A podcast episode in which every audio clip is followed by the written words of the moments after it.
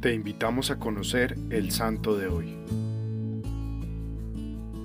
Juan de Yepes Álvarez nació en 1542 en Fontiveros, un pequeño pueblo de Ávila. Es el segundo de los tres hijos de Gonzalo de Yepes y Catalina Álvarez. Su familia era muy pobre y trabajaban en un telar de la ciudad. Estando Juan muy pequeño, mueren su padre y el segundo de sus hermanos, probablemente a consecuencia de la crisis agraria y del hambre. La mamá trabajaba en oficios domésticos en un convento y sus ingresos no eran suficientes para su sustento. Por tanto, la familia se trasladó a Medina del Campo y allí Juan empezó a aprender el oficio de tejedor.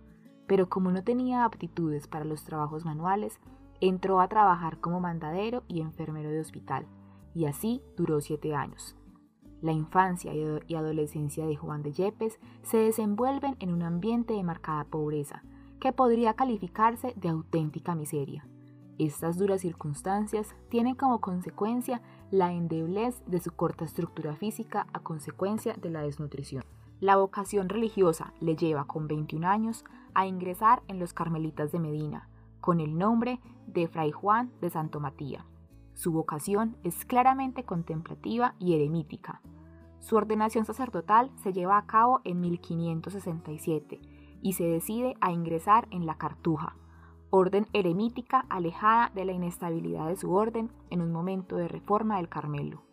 En medio de esta crisis se produce el decisivo encuentro con Santa Teresa de Jesús, en otoño de 1567 en Medina. La madre fundadora deseaba fundar también una comunidad de padres carmelitas que se dedicaran a observar los reglamentos con la mayor exactitud posible. Y he aquí que al encontrarse los dos santos, descubrió Santa Teresa que este frailecito era el hombre indicado para empezar con su nueva comunidad.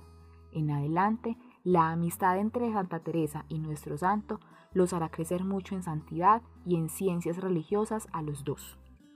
Con Fray Juan, que en adelante añadirá a su nombre el apellido de la Cruz, y con otros dos frailes fundó Santa Teresa su nueva comunidad de frailes carmelitas descalzos y los envió a vivir a un convento muy pobre llamado Duruelo. Allá nace y empieza a extenderse la nueva comunidad, que tantos favores iba a traer a la humanidad. Pronto hubo varios conventos más, y al fundar su nuevo convento en Salamanca, fue nombrado como rector Fray Juan de la Cruz, el cual se dedicó con todas sus fuerzas al apostolado. Dicen las Sagradas Escrituras que Dios a quien más ama, más le hace sufrir para que gane mayores premios en el cielo. Y eso ocurrió con San Juan de la Cruz. Sucedió un tiempo donde sentía antipatía y rechazo por rezar y meditar. Veía como pecado lo que no era, y mientras el demonio lo atacaba con violentas tentaciones, la gente lo perseguía con calumnias. A esto le continuó un periodo aún más penoso de sequedad espiritual, como si el alma estuviera abandonada por Dios. Pero luego vino una inundación de luces espirituales y santas alegrías que sirvieron de premio a la paciencia con la cual había soportado todo lo anterior.